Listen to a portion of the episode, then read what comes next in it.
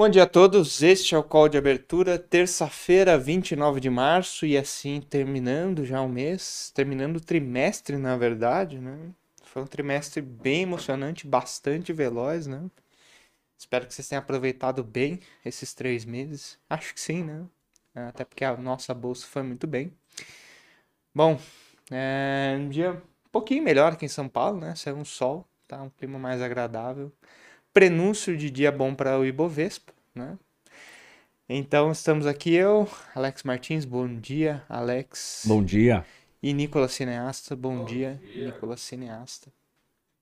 Então pode compartilhar minha tela, vamos começar a análise de mercado.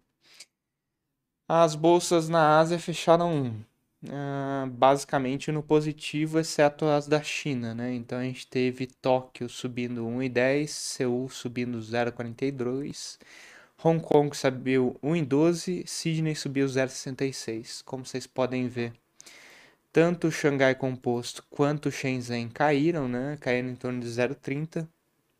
A notícia que puxou a China para baixo foi uh, uma incorporadora chamada Sunac, ela adiou a divulgação do, do balanço, né? Como vocês podem ver aqui, caiu 17,4%. Ah, adiar divulgação de balanço não é um, um sinal muito positivo, né? Então ela puxou o setor imobiliário chinês totalmente para baixo, né? Ah, isso que pesou nas bolsas ah, chinesas. Acho que de Ásia também vale a pena dizer que aquela questão do ien, né, que a gente estava comentando ontem, que a moeda japonesa estava tomando um cacete, e realmente, né, foi um dia bem pesado para a moeda japonesa, perdeu 1,40 ontem. Bateu desespero no governo, né? Ah, o Banco Central falou que ia defender a taxa de juros e aí bateu na moeda. E aí o governo desesperou e falou que agora tem que defender a moeda também. Como é que sai dessa encruzilhada? Não sabemos, vamos assistir os próximos capítulos, né? Mas o governo japonês está bem bananado para resolver essa questão de juro e moeda, tá? De Europa, um dia bem positivo. A gente tem o estoque 50 subindo 2%, Paris subindo 2,25%, Londres subindo 1,20%, DAX de Frankfurt com 1,90% de alta, Madrid 1,60%, Moscou caindo 0,90% as bolsas de Europa deram uma animada com os comentários de ontem, né? Ontem a gente teve uma matéria no Financial Times falando que o governo russo não pretende mais desnazificar a Ucrânia, é até difícil dizer, né, a palavra. O que quer dizer isso? Não sei, mas o ponto é, o mercado interpretou como, é, vamos dizer assim, a Rússia diminuindo as demandas uh, ah, para a Ucrânia para chegar num acordo de paz. Hoje começam as negociações é, presencialmente em Istambul, né? Vão ter negociadores ucranianos e russos. Ah, vão ser moderados pelo próprio presidente da Turquia, né? Então o pessoal está na expectativa de que saiam notícias positivas dessa reunião.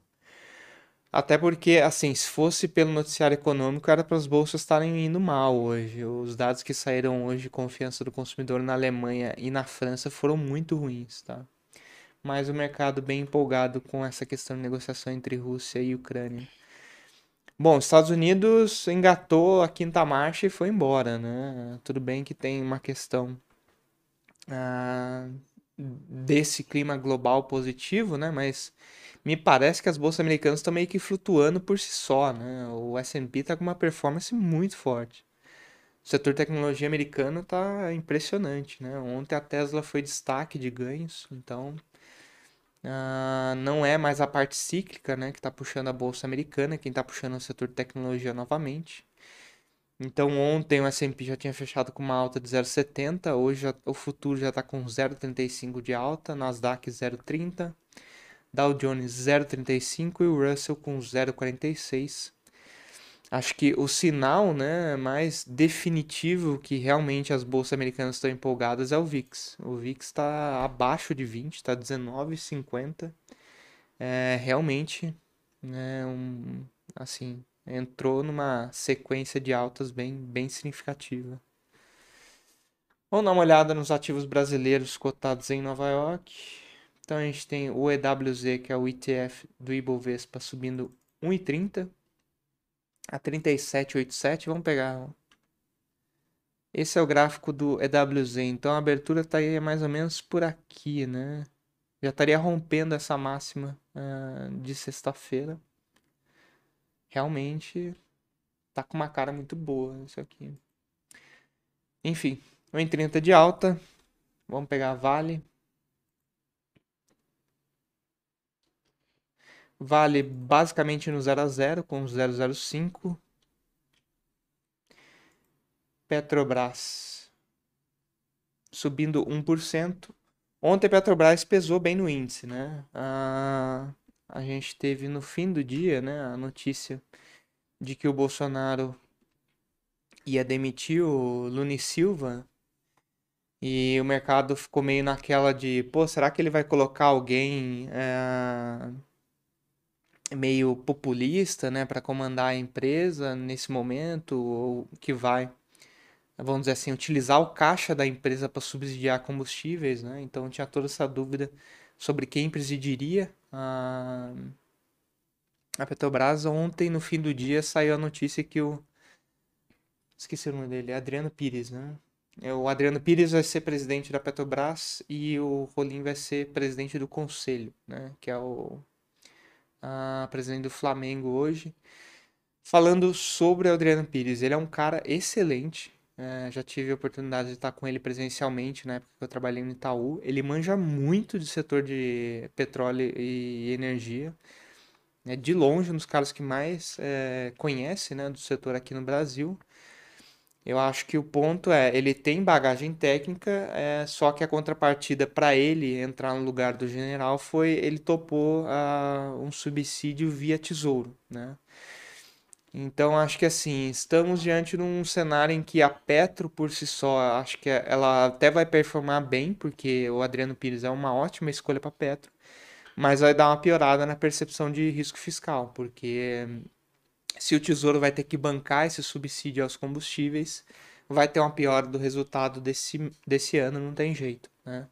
Ontem já teve, vamos dizer assim, né, uma ligeira é, percepção um pouquinho mais de menos pujança, vamos dizer assim, porque a arrecadação veio um pouco abaixo né, do, do que o pessoal estava esperando.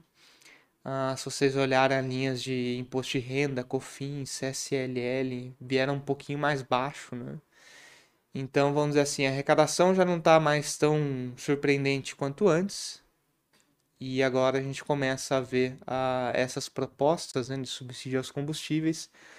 Pode ser que a gente é, chegue a um ponto de que realmente o mercado comece a se preocupar com, juro, é, com o risco fiscal novamente e afete a curva de juros. Então acho que para hoje Petro até performa bem, mas acho que vai ter algum ajuste na curva de juros brasileira. Vamos dar uma olhada no mercado de commodities. A minério de ferro basicamente no 0 a 0, a 104 dólares, 154 dólares basicamente. Cobre a 0,36, alumínio 0,37 de alta. Ouro e prata seguem ajustando negativamente, né? Uh, acho que o grande destaque disso aqui é que o Bitcoin descolou bem, né? De, desses dois gráficos. Uh, pegar o Bitcoin e o USD, né? Como vocês devem imaginar, ele ele entrou numa trajetória de alta de novo, né? Tá 47 mil dólares 700.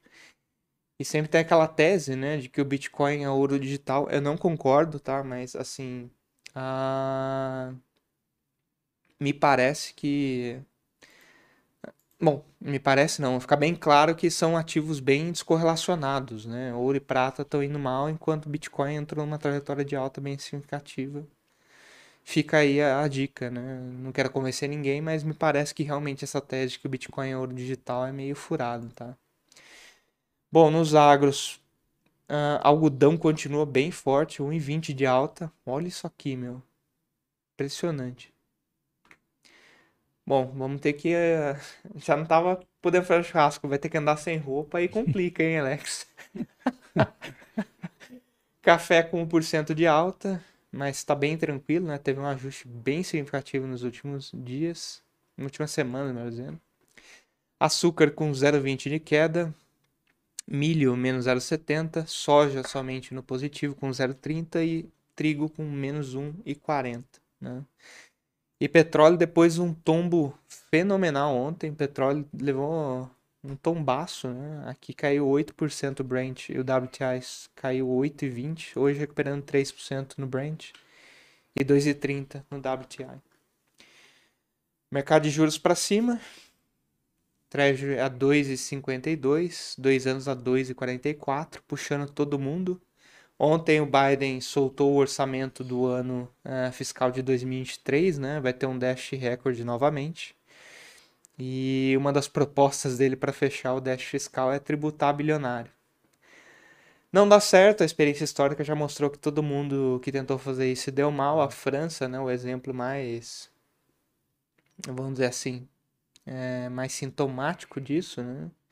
Porque não é uma Argentina e deu errado na França. Enfim, né? E com isso, a, essa proposta de déficit fiscal está pressionando as taxas de juros. E por incrível que pareça, hoje o dólar está caindo, né? Cai no 0,50 no DXY e está um dia basicamente de negativo a estável né? no mercado de moedas. Ah, hoje pode ser um dia bom para o real de novo, né? Então, um resumo da ópera para mim é, acho que é bolsa para cima hoje. Ah, juros para cima, principalmente por ser dia de leilão do Tesouro, as treasuries estão para cima. E agora com esse risco fiscal do subsídio dos combustíveis. E acho que hoje é dólar para baixo. Acho que realmente o dólar está com uma cara de queda globalmente. Ontem tentou ensaiar uma alta, mas acho que dá uma revertida hoje. Bom, eu vou passar a palavra para o Alex, depois eu vou, eu vou tentar responder as perguntas de vocês e caso sobre tempo aí eu entro um pouco mais uh, de, de volta nas perguntas. Valeu, Nicolas, obrigado. Bom dia, pessoal, vamos lá. Como de costume, pontuar o nosso fluxo do investidor estrangeiro. Nossas entradas líquidas para o dia 25 de março, tá? Então, no dia 25 de março a gente teve uma entrada de 1,51 bilhões de reais. Março já soma 25,37 e no ano 87,99 bilhões de reais, tá? Então tá aí o fluxo é, continua bem positivo, tá? É, não é nenhuma surpresa, acho que boa parte desse fluxo aí provavelmente ainda vai permanecer. É, um outro ponto que, que o Nicolas colocou e tem, tem chamado a atenção, principalmente na curva de juros, é, o mercado com a fala do Campos Neto, né, quando ele, ele dá ali que provavelmente vai dar mais 100 basis points é, e provavelmente acaba, né, não é a, a visão talvez unânime do mercado, mas fato é de que aquela pessoa, né, aquele player que de repente estava esperando um timing para enxergar um, um final de ciclo, ele começa então é, a vir com mais vontade, principalmente na, na, na, parte dos títulos, né? Justamente porque já estamos ali na, na reta final é, de aumento de taxa de juros. A gente percebe que na sexta-feira, é, eu até pontuei isso em, em uma, um outro grupo, dizendo que a pessoa, né, o player que fosse participar desse leilão de terça-feira, no caso hoje, né, e principalmente o investidor estrangeiro que traria os seus recursos de fora, é, como a gente tem um câmbio em D mais 2, ele teria que estar tá alocando ali, contratando o seu câmbio na sexta-feira. A gente viu na sexta-feira, inclusive, uma queda muito forte do dólar, tá? É, e o mesmo segue também para o, a mesma leitura também segue para o leilão de quinta-feira, onde vai ter ali o leilão de NTNF. É, e também, se não me engano, LFT. Então são, são, são leilões aí que atraem muito fluxo do investidor estrangeiro e você tem que ter na sua mente aí tem que ter conhecimento de, de como é a janela para é, contratação do câmbio D mais 2, tá pessoal? É, então isso impacta também no para quem faz o day trade, né? Para quem faz o giro, impacta muito, principalmente para a questão de fluxo, ok? Então vamos lá. Vou começar aqui compartilhar minha tela para que a gente possa dividir o gráfico junto. Deixa eu só ver se hoje está tudo ok. Tudo certo? O PC da Xuxa funcionou? Ótimo. Então vamos lá. Bom, pessoal, é, o dólar, né, como, como a gente falou ontem, É, o dia projetava uma abertura com um dólar um pouco mais forte, ele realmente confirmou a nossa leitura, veio aqui para fazer um movimento de alta. À tarde tivemos ali é, uma volatilidade até mais acentuada por conta de algumas falas até do, do da, em, em relação à Petrobras, mas o mercado não se aguentou. Falamos que possivelmente seria um voo de galinha, né? O mercado continua com essa tendência forte de venda muito clara, tá? É, a figura, né, teoricamente mostra um certo cansaço dessa queda, tá? Mas hoje a gente tem mais um dia onde o cenário internacional, o cenário global mostra o dólar é, um pouco para baixo, perdendo força frente às outras moedas. Então a gente tem aqui de novo essa região do 4738, 4738 como alerta, tá? Deixa eu até colocar aqui na cor amarela, como alerta para possível é, gatilho para novas quedas, tá? Caso é, com o mercado de hoje supere essa região, a gente pode ter aí a região do 4,700 testada, 4,700 bola, mas já de olho nesse, nesse outro ponto mais abaixo, nesse suporte mais abaixo, 4,650, tá? É, o dólar está numa trajetória aí muito, muito forte de queda, tá? Se a gente for traçar aqui, se a gente for traçar aqui um canal, você vê que ele está completamente, é, completamente forte a tendência, bem inclinada, tá? Então a gente tem aqui ele trabalhando bem comportado dentro desse canal de baixo, sem dar susto para o vendido, tá? Mas já de olho aqui é, nessa linha inferior, né? E tentando trabalhar mais na parte inferior do canal de baixa do que na parte superior, tá bom? Vamos aqui para os contratos em aberto. Ontem, é, embora não o, o, dia talvez tenha sido um pouco mais nervoso, tá? Nos contratos em aberto, de novo aquela, aquela característica que a gente sempre é, fala, né? Quando você tem um dia com muita volatilidade e pouco destaque nas posições em aberto, significa um mercado muito mais de giro, tá? do que efetivamente um mercado de posições estruturais, tá? Então, ontem, esse daqui é o consolidado, tá? Dólar, mini dólar, DDI, swap cambial. Bancos venderam 7.314 contratos. Jurídicas, outras jurídicas financeiras, né? Também é, é, nesse miolo aqui, inclusive, né, para o dia de ontem, a gente tem um destaque desses três, desses dois participantes que normalmente não atuam, tá? Outras jurídicas financeiras compraram 3.566 contratos. E aí, nesse caso aqui, você tem aí é, provavelmente a figura do importador, tá? Pessoa jurídica é, não financeira, 3.595 contratos. E os fundos locais compraram 5.670 contratos, tá?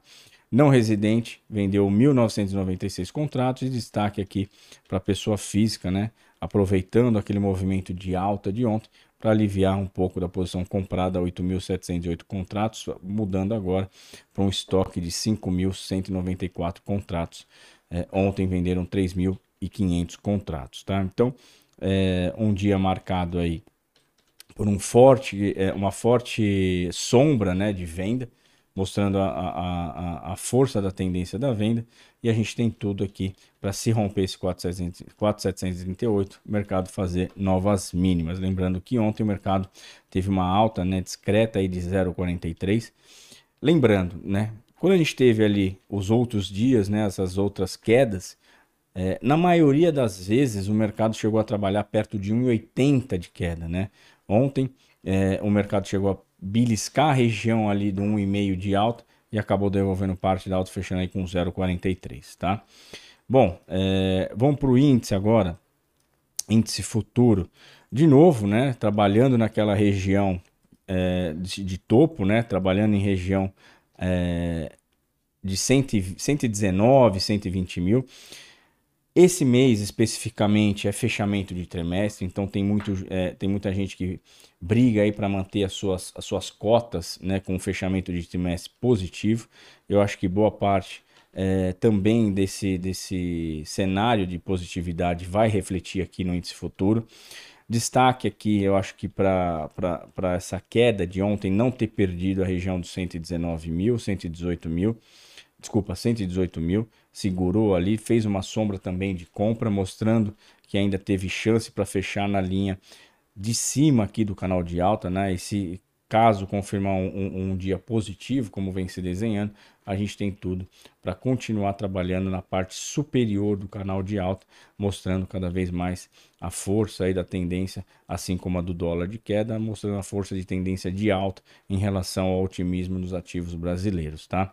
As, as médias praticamente aí todas, né, agora todas cruzando aí a média de 200 no diário, ah, inclusive o app mensal já começa também a trabalhar acima da média de 200. Isso mostra a força, é, a força que o mercado está tendo. Mostra também que mesmo com um dia de bastante ruído né, em relação a Petro, o mercado não conseguiu sequer chegar perto da média mais rápida, média de 9.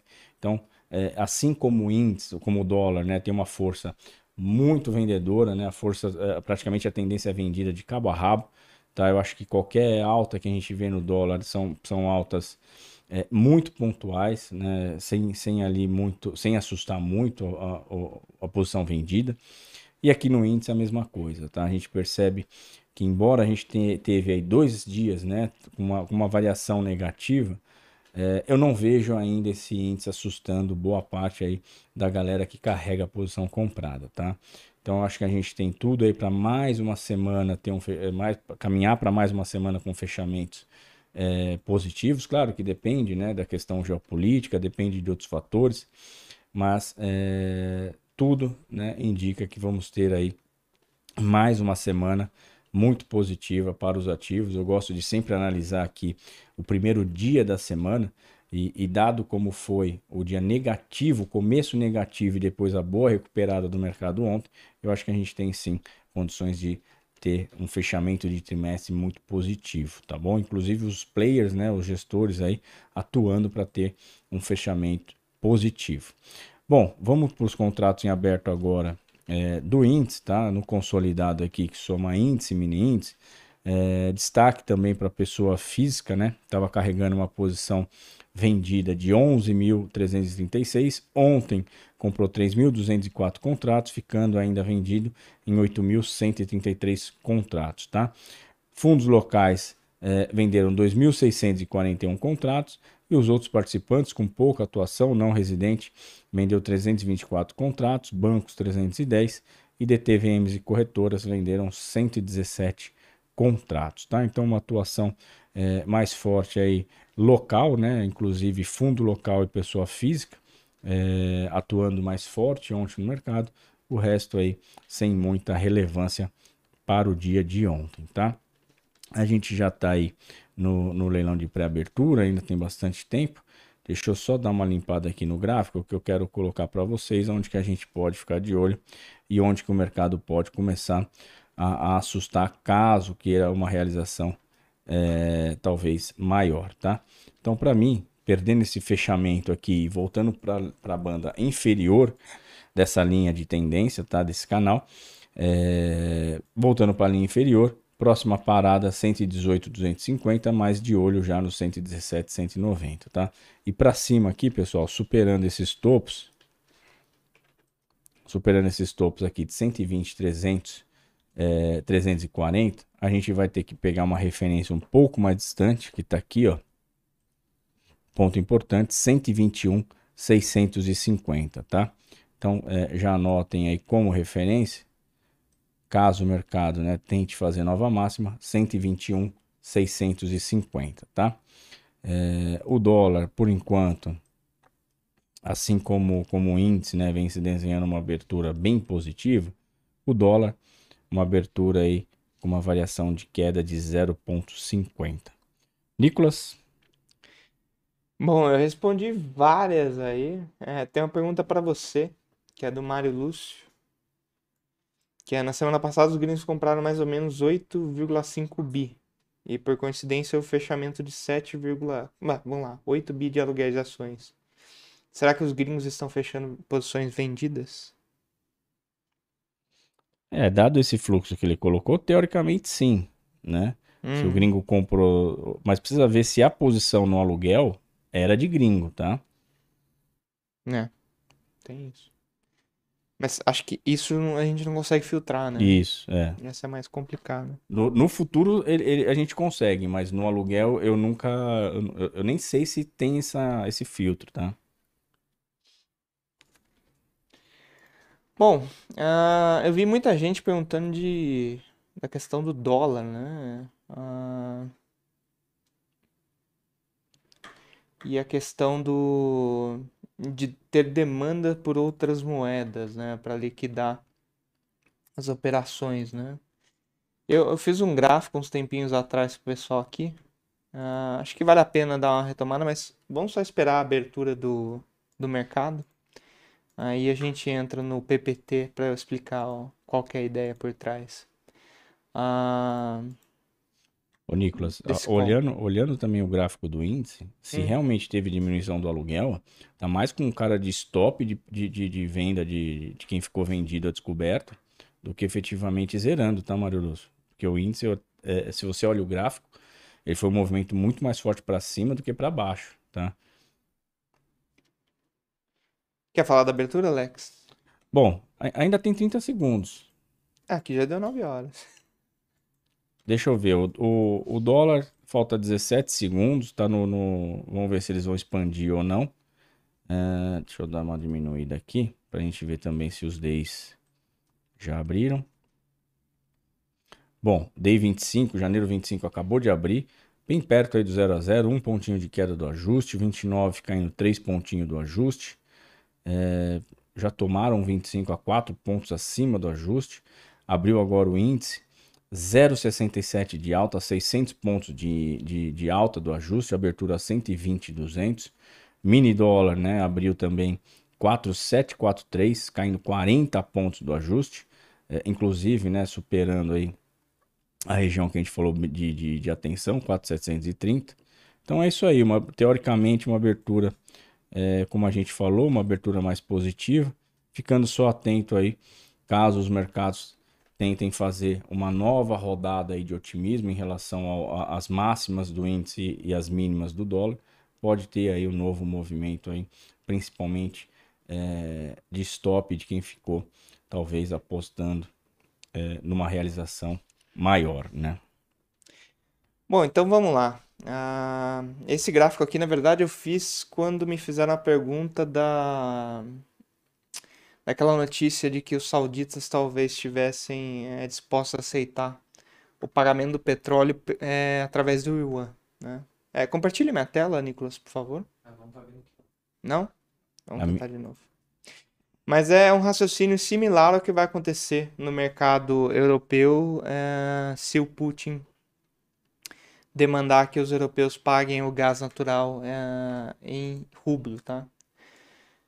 Então vamos lá, qual que é a ideia, né? Saiu a notícia que os sauditas são dispostos a receber ah, o pagamento do gás eh, do petróleo em yuans, né? Então vamos fazer um esqueminha de demanda e oferta aqui bem simples, né? Então a gente tem aqui a oferta, né? Com oferta de moeda, oferta de dólar, né? Vamos dizer assim.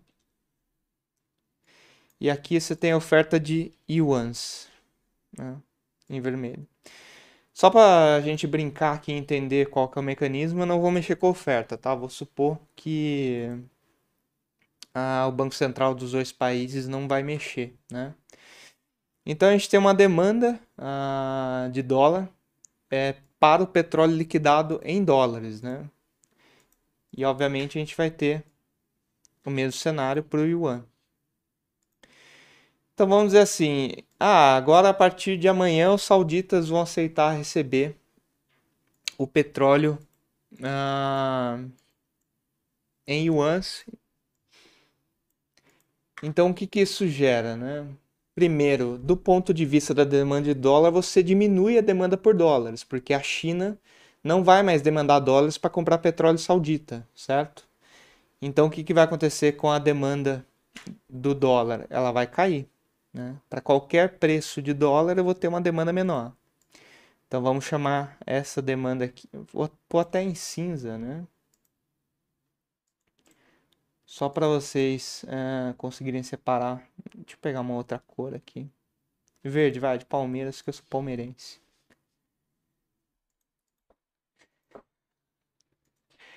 Mas vamos conta pro Pepa, senão o Pepa fica bravo.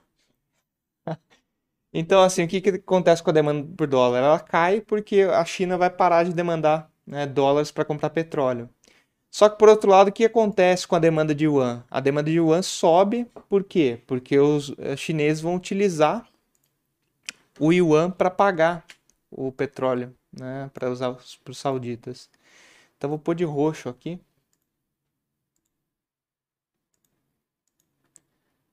Então, essa seria a nova demanda por yuans, né? Então, como vocês podem ver, o dólar cai de valor enquanto o yuan sobe, né? Por causa desses movimentos de mudança na moeda de liquidação do petróleo. Então, qual é a consequência desse deslocamento de mercado? O yuan se fortalece frente ao dólar, né? Você tem uma apreciação cambial chinesa. Por que, que eu não quis brincar com oferta? Porque se o Banco Central da China decide aumentar a oferta, pode ser que o preço do yuan nem, nem saia do lugar, né? Teria que ser mais ou menos por aqui. Né? E aí o preço do yuan fica estável e o Fed decida cortar a oferta de moeda de forma que o, o dólar fique estável. Né? Mas tirando essas reações de Banco Central, esse movimento de mercado de você mudar a moeda na qual é liquidada uma commodity, ela gera um menor valor da moeda em que a liquidação uh, anterior ocorria e isso gera uma demanda maior pela moeda em que a liquidação vai acontecer. Então, o Putin deu como prazo final hoje para os europeus começarem a pagar o gás natural com rublos, né? E se isso for verdade, não se chegar a um acordo para os europeus continuarem pagando em euros ou em dólar, qual que é a consequência? De novo, utilizando esse argumento que eu acabei de usar para vocês. Você vai ter uma queda no valor do euro, porque os europeus vão demandar menos euros para pagar o gás natural, por outro lado, você vai ter uma apreciação do rublo, porque se você tem mais demanda por rublos para liquidar essas operações de compra de gás natural. Então, a consequência de mercado uh, dessa ação do Putin seria uma apreciação do rublo frente uh, ao euro. E, na verdade, é, vamos dizer assim, está ocorrendo que, aquilo que a gente chama de spillover, né? que é o, vamos dizer assim, é o efeito cascata, né? o rublo ele caiu, ele se apreciou até contra o dólar, né? Tem isso por trás, sim, mas também tem a questão de, de acordo entre uh, Rússia e Ucrânia, né? Mas, de novo, mais direto, a consequência desse movimento do Putin é gerar uma apreciação do rublo frente ao euro.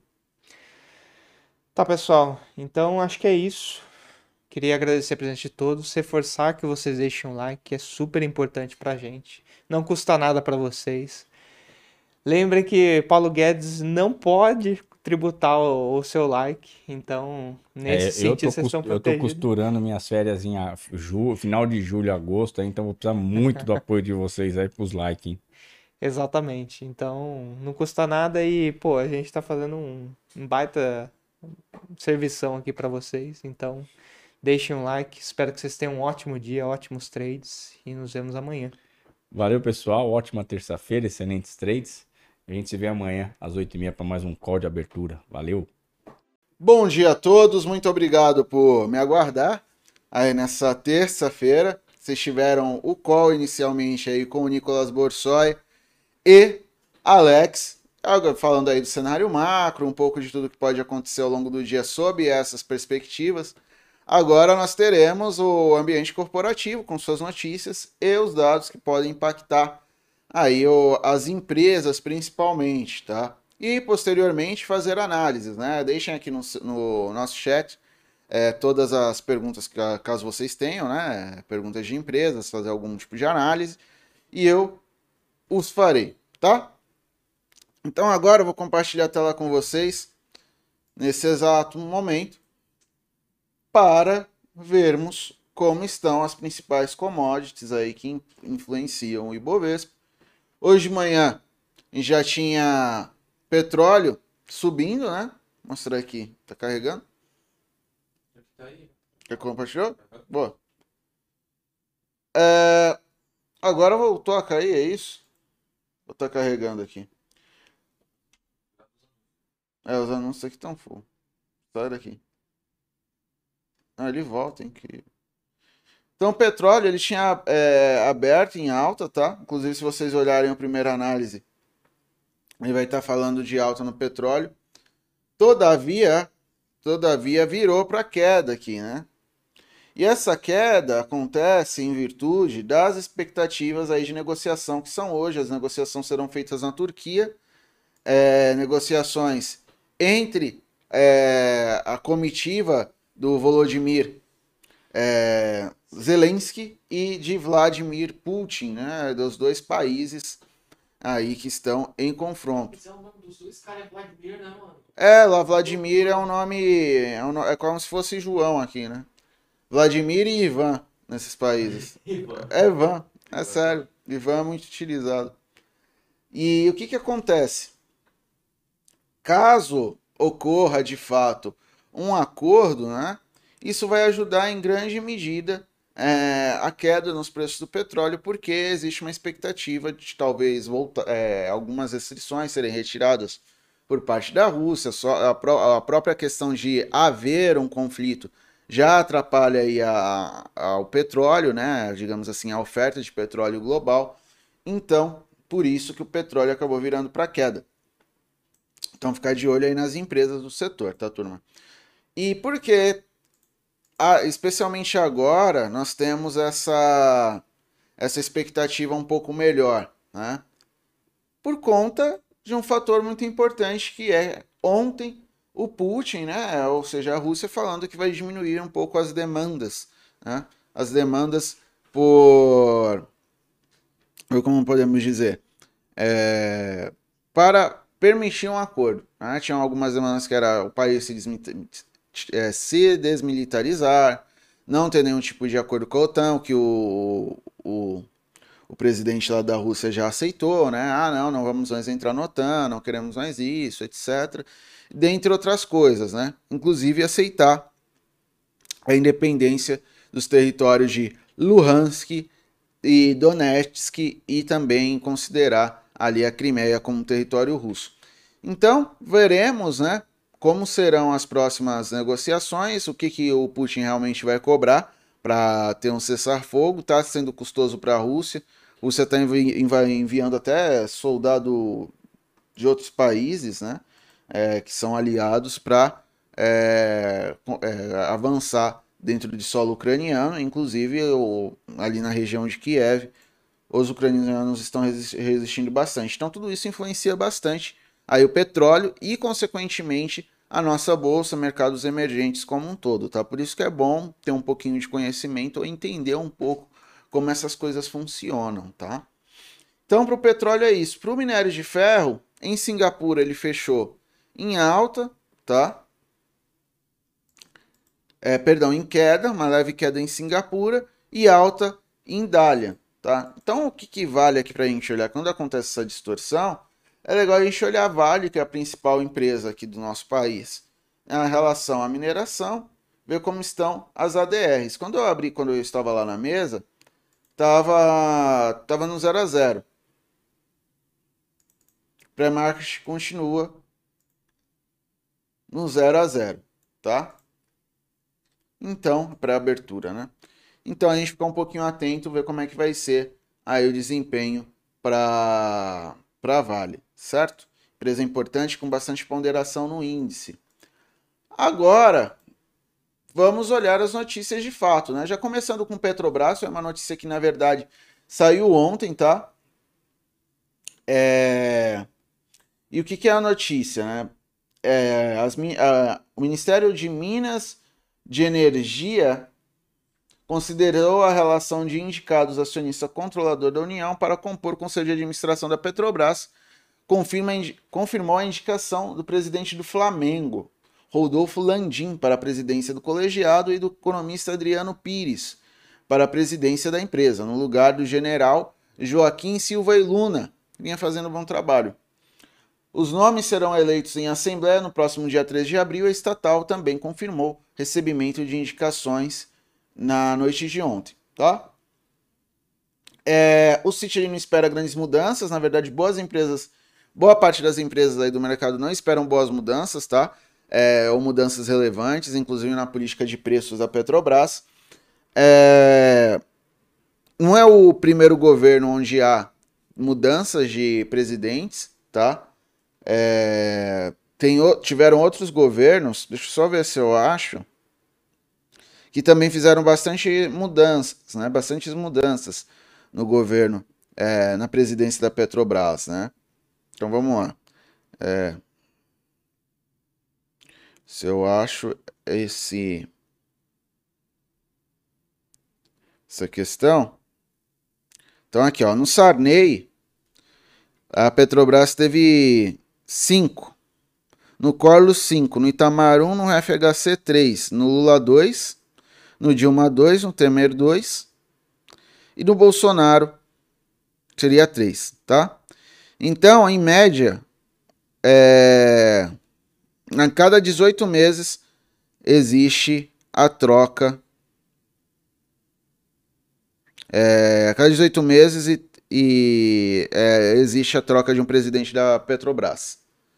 Tá? Então, é, como é uma empresa estatal, é, o governo ele acaba influenciando bastante. A diferença é que, por exemplo, o, o governo FHC teve, passou por duas, dois mandatos e, e teve três, e o Lula teve dois e também só teve dois, é, dois presidentes, né? Governos aí que tiveram mais, é, digamos assim, como é o caso do Collor, que só durou dois anos, 90, 92, teve cinco, né? Então é assim, né? é, esse é o fator que a gente sempre considera como um risco das empresas públicas, tá?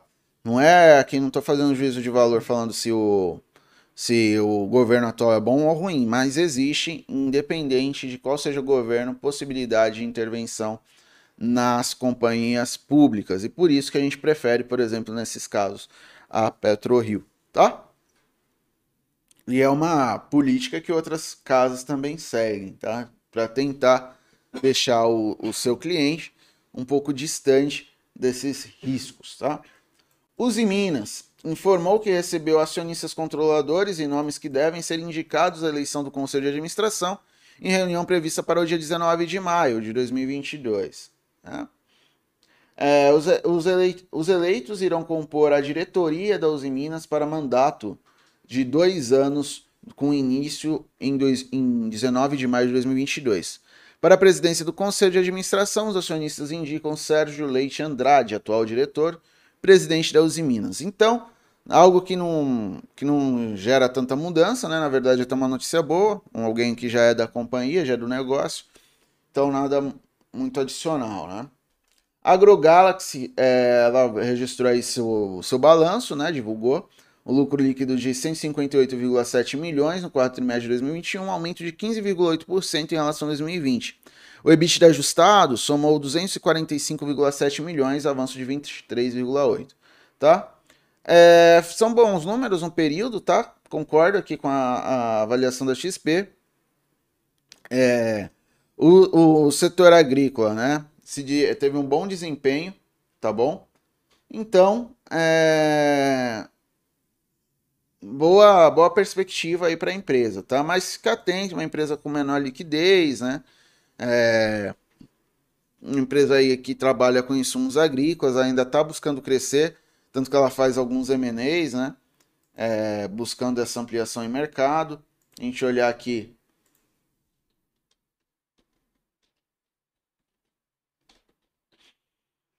o perfilzinho dela em termos de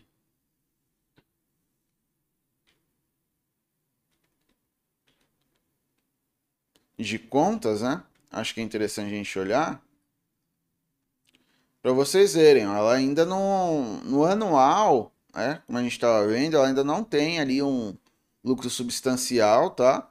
E tem um PL bem esticado, né? Que é natural de empresas que estão começando, porque existe uma expectativa interessante e também por ainda não gerar é, lucro, né? Então tem aquele PL meio explosivo, né? Ó, nos últimos 12 meses, né? Aqui ainda não pegou esse, esse lucro atual.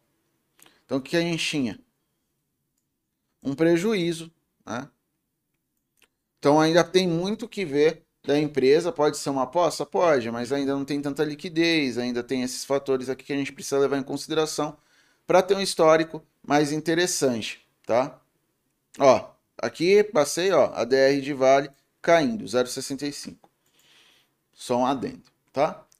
Ainda no setor agrícola, nós tivemos aí a divulgação do balanço da Fertilizantes Heringer, que está em, em, recuperação judicial. Ela teve um lucro líquido de 428,6 milhões de reais no quarto trimestre do, de 2021, um aumento de 835,4% ante aos 45,8 milhões registrados em 2020. O EBITDA foi de 402,9 milhões, alta de 312,3, tá? Por cento. A empresa também confirmou o fechamento da operação de venda de 51,48% do capital social e votante para Eurochain por 554,5 milhões. Então a empresa em recuperação judicial, turma, tem bastante cautela. Ela está vendendo aí suas operações para outra empresa, levando em conta né, todos os problemas que, que ela teve e por isso que ela está nessa situação, tá? Mas números aí um pouco me é, melhores, né?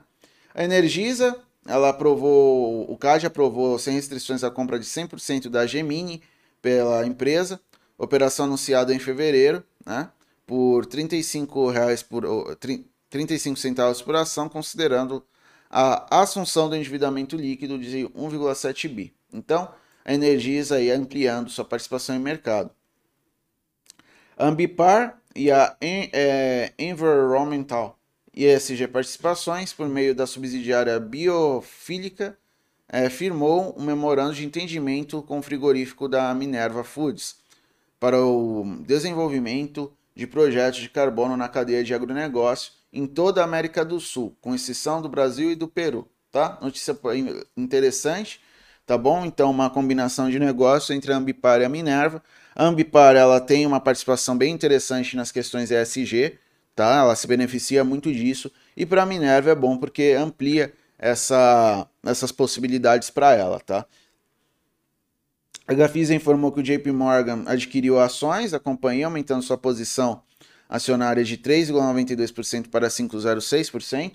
Então, importante, notícia aqui para a Gafisa e positiva.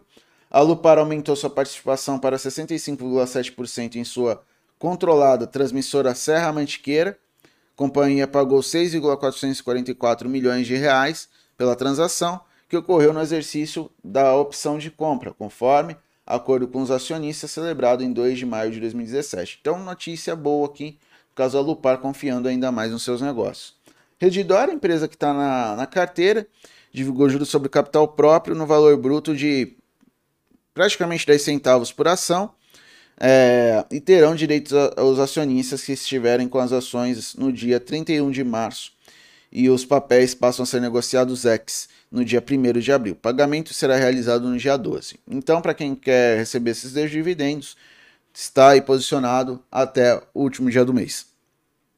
Por fim, Unidas e Locamérica, elas, a Unidas protocolou o pedido de registro de oferta pública de distribuição de debêntures simples não conversíveis em ações, em até duas séries de espécie quirografária, com garantia fidejussória adicional, no valor de 1 bilhão, valor unitário de mil reais, tá? Então, a empresa, de novo, buscando endividamento, né? É, para financiar seus projetos, geralmente é, projetos de médio e longo prazo, conforme eu mostrei para vocês ontem, é, mostrando lá a estrutura do balanço patrimonial, tá? Agora, eu vou olhar com vocês como está o índice, né, o dólar.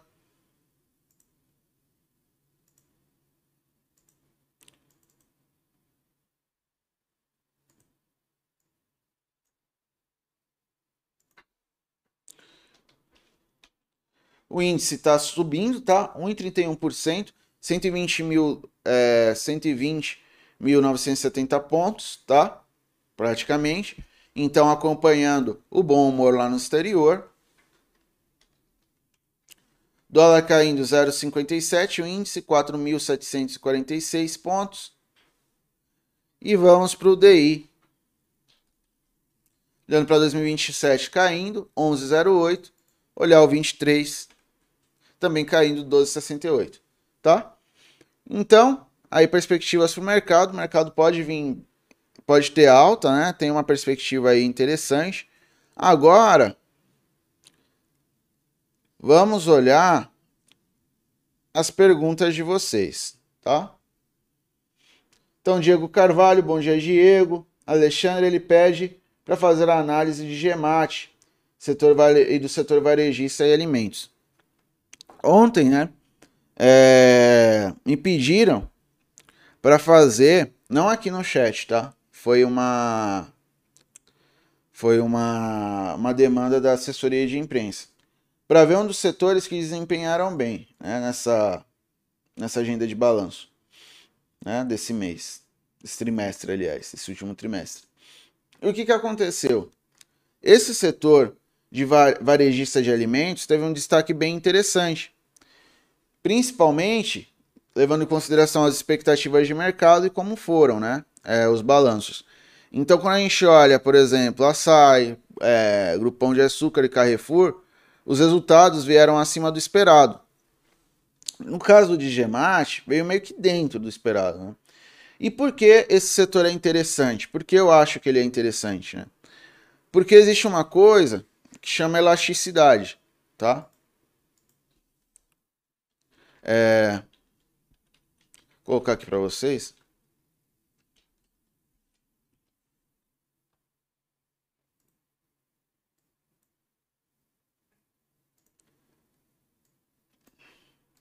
Até já surgiu aqui uma imagem.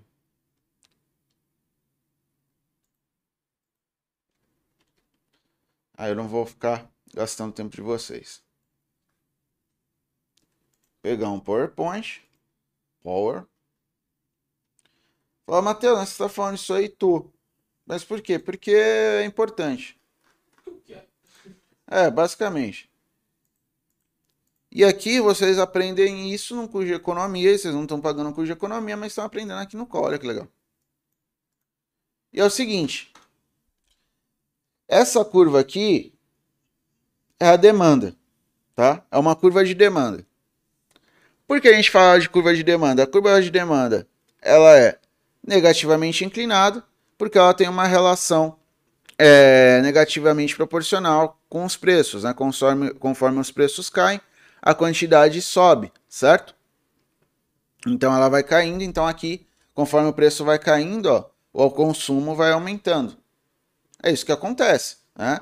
É isso levando consideração para um bem qualquer, tá? Aqui eu não estou falando se é um bem é, um bem superior, se é um bem de luxo, se é um bem, por exemplo, normal. Tem bem que vai aumentar a sua renda, você não vai consumir mais, né?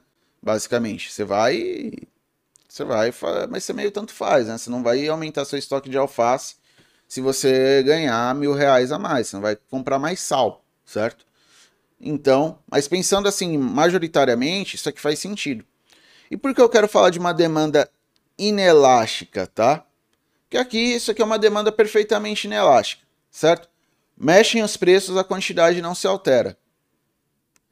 Uma demanda inelástica significa o quê? Caiu o preço, a quantidade altera pouco, tá?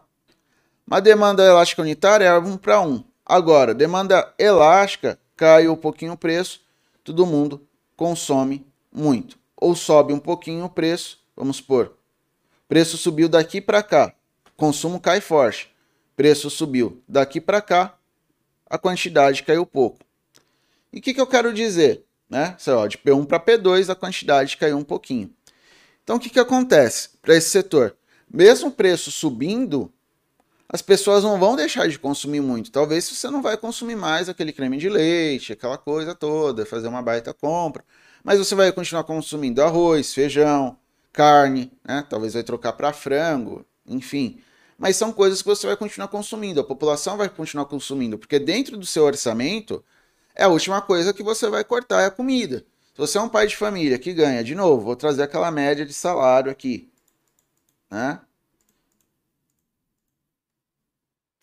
São, é, você é aquele pai de família que tem uma renda média de 200, é, 2.690, tá?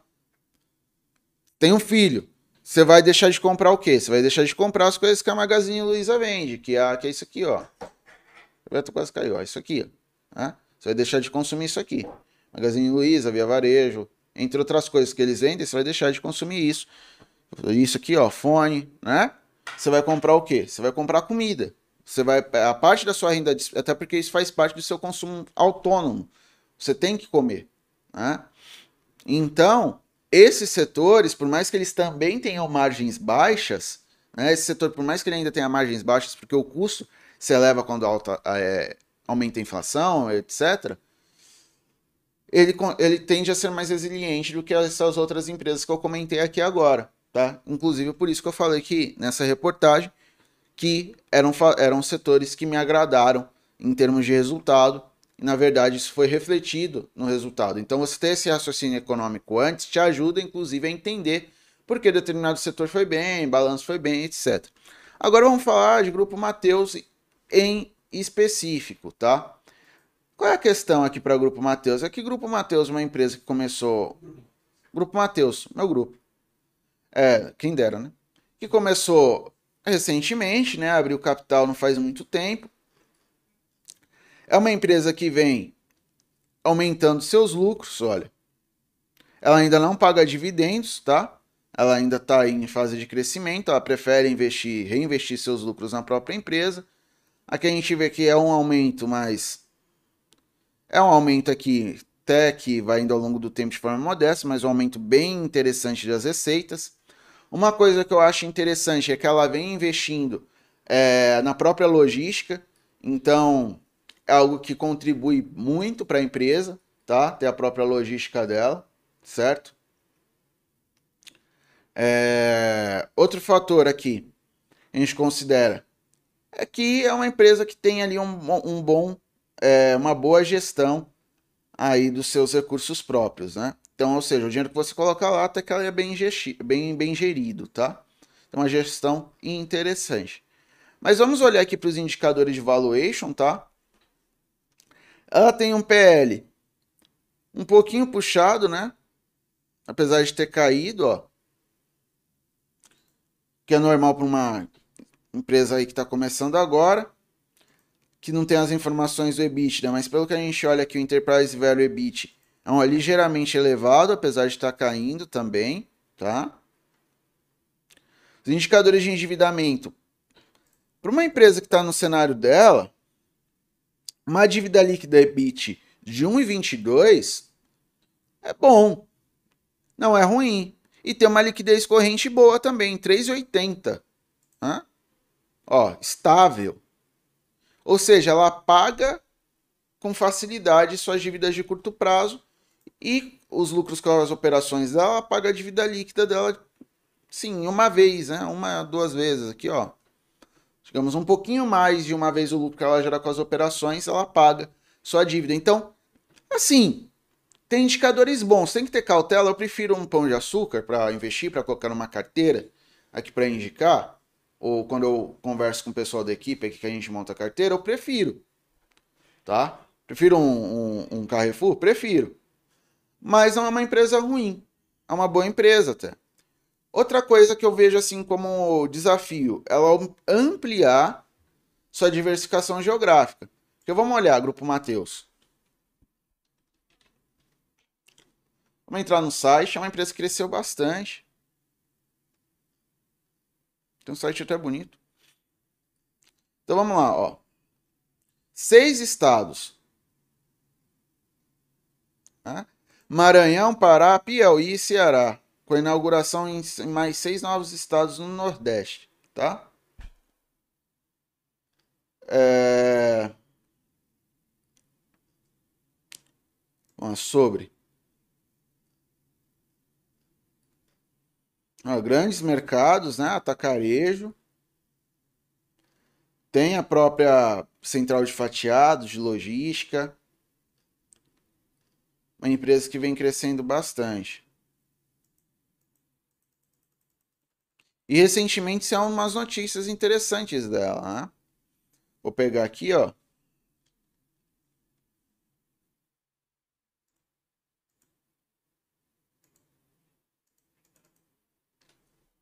Olha lá, ela abriu seis lojas no Pará, Maranhão.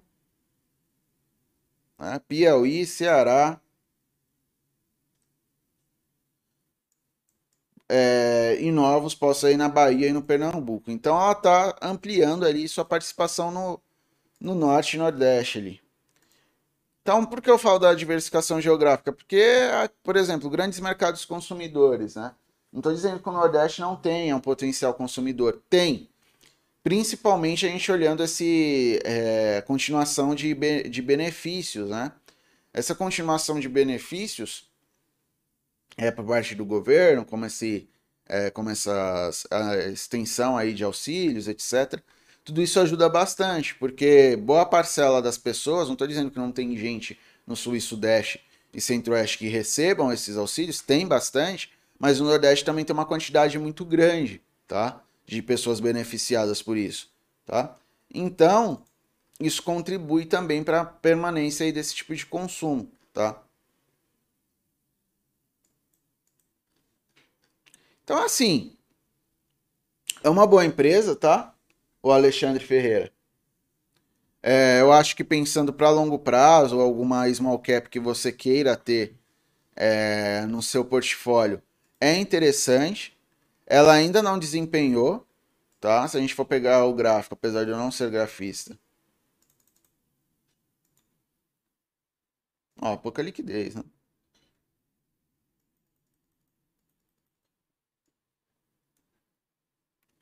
trazer aqui, ó.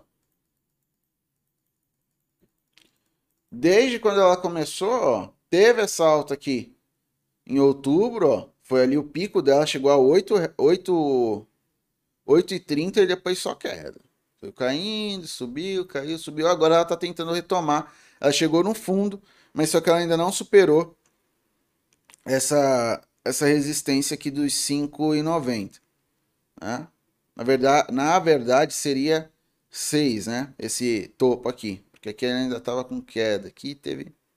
É, eu acho que a próxima resistência é mais ou menos aqui, 5,90, né? Então tem que olhar se ela vai conseguir superar esse, esse, esse valor aqui, né? Subindo aqui, eu acho que a gente vai ter uma empresa e o comportamento, pelo menos de preço, aí com uma alta mais interessante. Em termos de fundamento, até que Ok, tem empresas melhores? Tem, mas não é lá nada absurdo, tá? Ó, nos últimos cinco dias ela vem retomando, que foi aquele gráfico que eu mostrei lá para vocês, tá? Vamos comparar, né?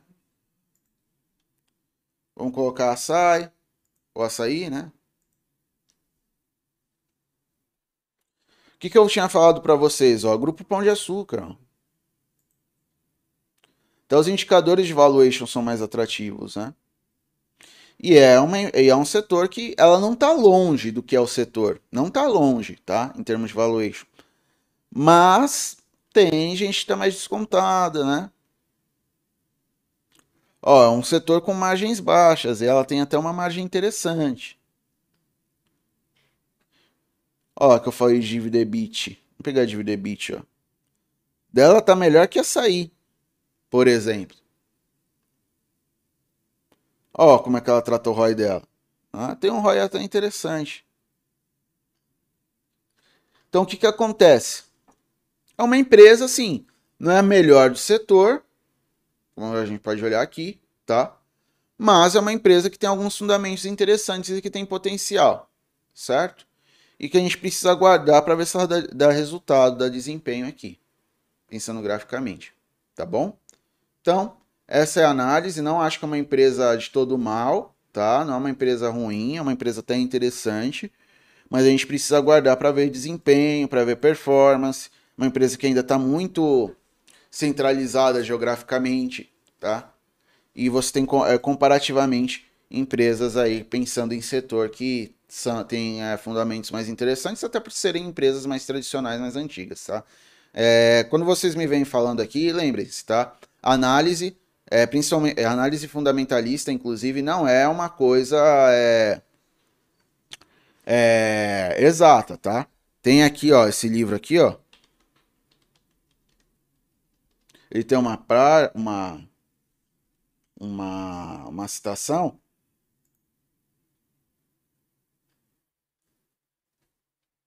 esse livro aqui, ó, Valuation, Como Precificar Ações, é, do Alexandre Pova, que ele fala muito dessa, dessa questão do tato ali do investidor, né? Perdão, do analista, né? Então, tem analistas que são mais conservadores, analistas que são mais arrojados. Pelo que vocês podem ver, eu sempre opto ali por empresas mais, mais menos arrojadas, né? mais seguras. Né? Eu tenho um perfil um pouco mais nesse sentido. Mas eu dou aqui meu, também minha, minha fala aqui que tem empresas aí novas que não são tão tradicionais quanto as outras que tem, podem ter um bom potencial. Eu acho que é o caso do Grupo Mateus, mas a gente precisa aguardar, tá? É, bom dia, Talita. Bom dia, Dani. Dani, vamos para a CVC então, a seu pedido, tá? Vamos lá, turma. O que, que eu acho de CVC? Eu acho complicado. Já vou falando aqui, tá? Matheus, o que você acha complicado? Porque depende muito da renda, é muito cíclico. Teve esses essas altas, ela pode continuar aí ter um avanço por conta da, dessas perspectivas de redução. De redução não, né? De é, fim de, ciclo, de aumento de ciclo monetário, tá? E por que isso influencia? Isso influencia porque tem uma relação negativa, juro, com esse setor, certo? Então, é, isso é positivo, essa é uma variável positiva. Né? Ah, vai parar de subir o juro, diminui um pouco essa, impre essa imprevisibilidade. Ah, até quando vai o juro, até onde vai subir, a gente já sabe mais ou menos onde ele vai ficar, tá? A inflação desse ano, o Banco Central já disse que perdeu, digamos assim. Ah, gente, mas no ano que vem é, já se sabe, já, já, tem uma perspectiva de que, a de que a inflação vai ficar mais moderada, né? Vai ficar mais, vai ter tanto essas altas tão, tão grandes, tá? Essa expectativa do Banco Central, isso também ajuda esse setor. No entanto, o que a gente vê? Renda mais baixa, né? É, a empresa ela já vinha com alguns problemas lá por conta da questão da aviação, né? Aquele contrato que ela tinha com a Avianca, tá? Então ela perdeu bastante com isso, ela está tentando se recuperar, né? Mas ela perde bastante, né? Ela tem que, com, com todos esses fatores que eu falei, né? Querendo ou não, a inflação continua alta, né?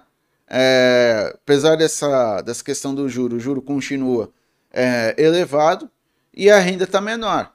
Então, às vezes, compensa mais, em vez de pegar uma viagem pacote da CVC, para boa parte das famílias, pegar ali o seu ônibus e ir lá para Santos, ir lá para né, Peruíbe, né, em vez de pegar ali um pacote para ir para Fernando de Noronha, certo?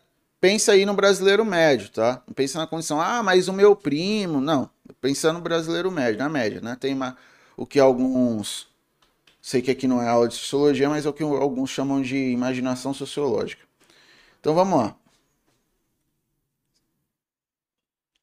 CVC. Ó, essa, essa é a alta que eu comentei, tá? Talvez ali por um curto, médio prazo até seja interessante. Ó, essa alta aqui é recente. Então vamos lá para os indicadores. Alguns indicadores vão ficar bem poluídos porque ela ainda está em prejuízo, mas tem uma redução interessante desse prejuízo. É. Compensado por um aumento substancial de receita em relação ao ano passado. Então ela tinha lucro, teve essa queda em 2020, até por conta de pandemia, está demorando para se recuperar, mas outro fator importante, né, a questão da Covid, né, a Covid a gente já está já já tá tratando como endemia, tal, isso pode melhorar bastante parte do que ela perdeu. Parte, né? Parte. Então, assim. É... Olha só, coloquei o livro e já apareceu um monte de coisa. Então é assim, pode ter um, um upside aí? Acho que sim, tá? Principalmente aí no curto médio. Vamos lá ver o balanço. Resultado aqui.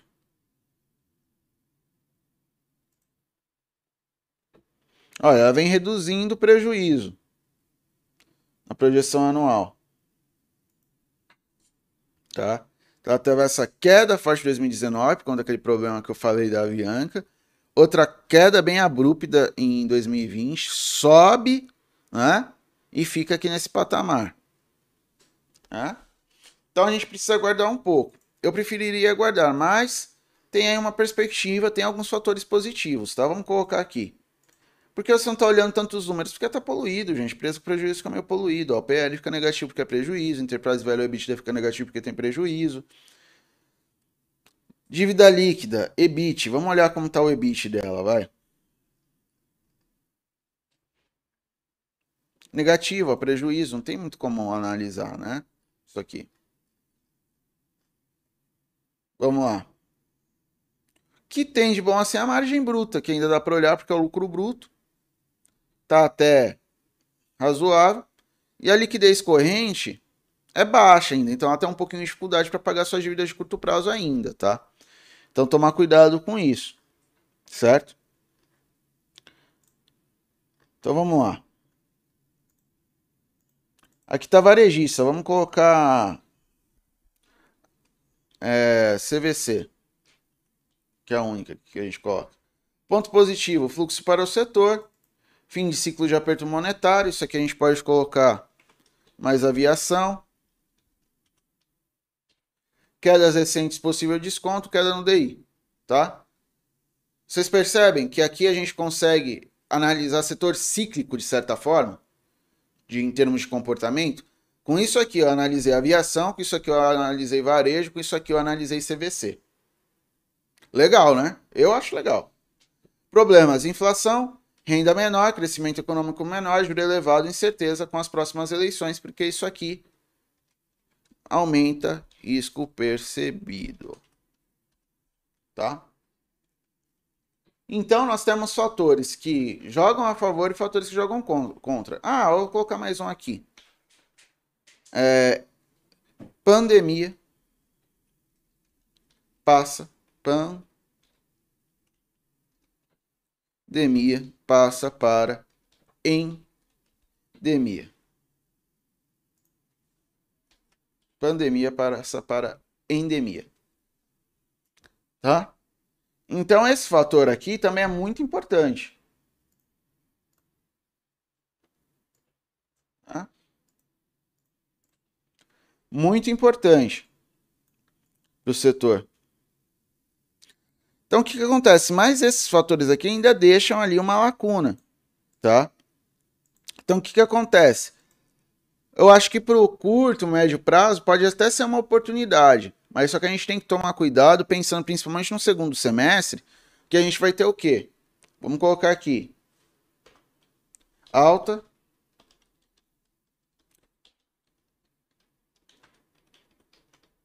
Colocar aqui expectativa. Oito altas. Se a gente tiver isso Ampliação do risco com as eleições.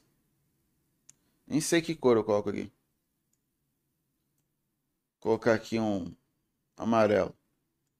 A gente tiver e mais isso aqui, o que, que acontece? Você vai ter juros subindo lá fora.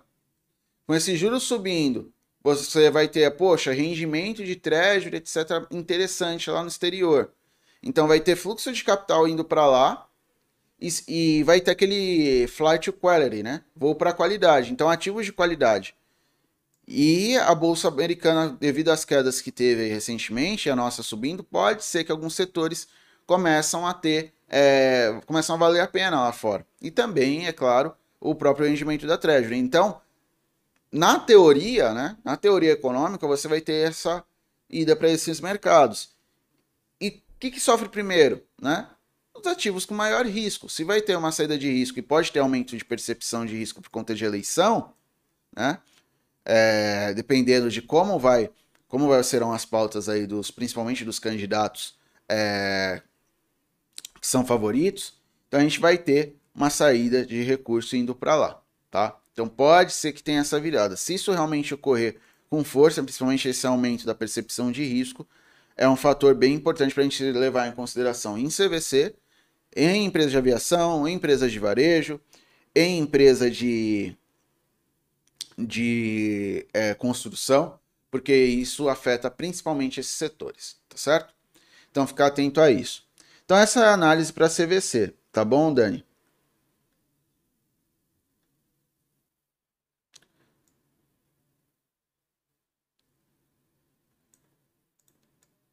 É, eu acabei de comentar.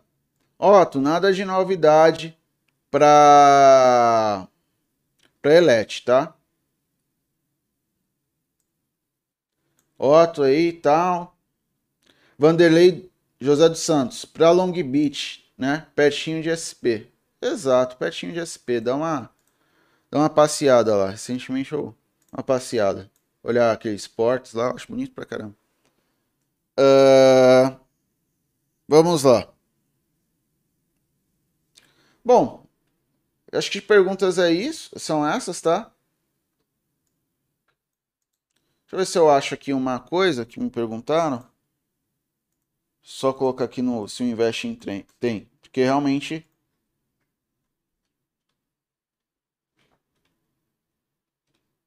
Não pega. Vamos pegar aqui gasóleo.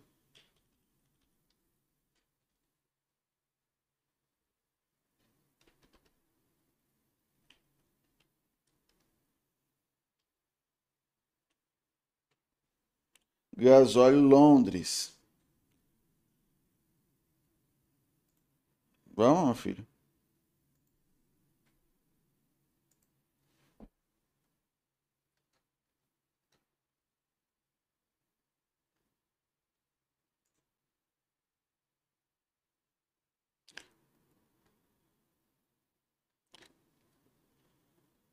Pegar um mês mensal. Bom, isso aqui basicamente é um contrato de gás mesmo. É um derivativo de gás. Né? Gás que ele é extraído do é, de petróleo, né? Vou pegar aqui.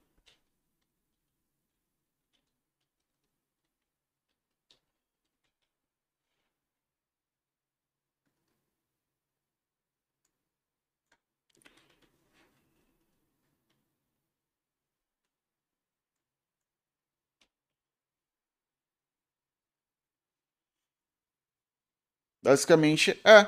Basicamente é o diesel. É, a diferença é que ele é um composto é, que é utilizado por hidrocarbonetos. Então, por que é interessante também olhar a variação de preço das commodities? Porque anda é, junto aí com, digamos assim, combustíveis, tá? Então impacta bastante aí, é, quando a gente olha, por exemplo, aviação, etc, impacta bastante. Outra coisa que pode ajudar aí setor, já que a gente estava falando de CVC, são essas quedas no petróleo, né? Essas altas que nós vimos recentemente, é, as perspectivas em relação à, à questão lá na Ucrânia pode ajudar também, dado que petróleo é uma é, é uma é um custo fixo, tá? Ah, tá. Outro ponto negativo aqui.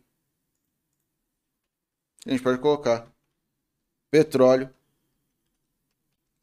elevado. Porque isso aqui acaba sendo um custo para as empresas de aviação, aí ela tem que repassar esse custo e o custo vai na passagem. Então, dado que tem inflação, né? Então fica mais difícil ainda por parte da população. Tá certo, Vitor? Então, é, para hoje é isso, turma. Essas são as nossas análises aí. Espero que tenha ajudado todos vocês, tá bom? Tenha trazido conhecimento, esclarecimento também. Para hoje eu desejo um ótimo pregão, tá? Continue acompanhando nossas redes, nosso YouTube, nossa, nossas páginas, tá? À noite tem call de fechamento, ao longo do dia continua. Hoje tem fechado com o mercado. Hoje tem fechado com o mercado. O Nicolas Cineasta tá falando aqui, às 7h30. Quem é que vem no fechado com o mercado? É surpresa. É, e temos também é, o, o, as lives, né? Já tem o Nick, o Rosa, o Alex e logo menos a Bruna também está aí, estará aí completando o nosso time, tá certo? Muito obrigado, tenham um ótimo pregão, ótimos negócios para vocês.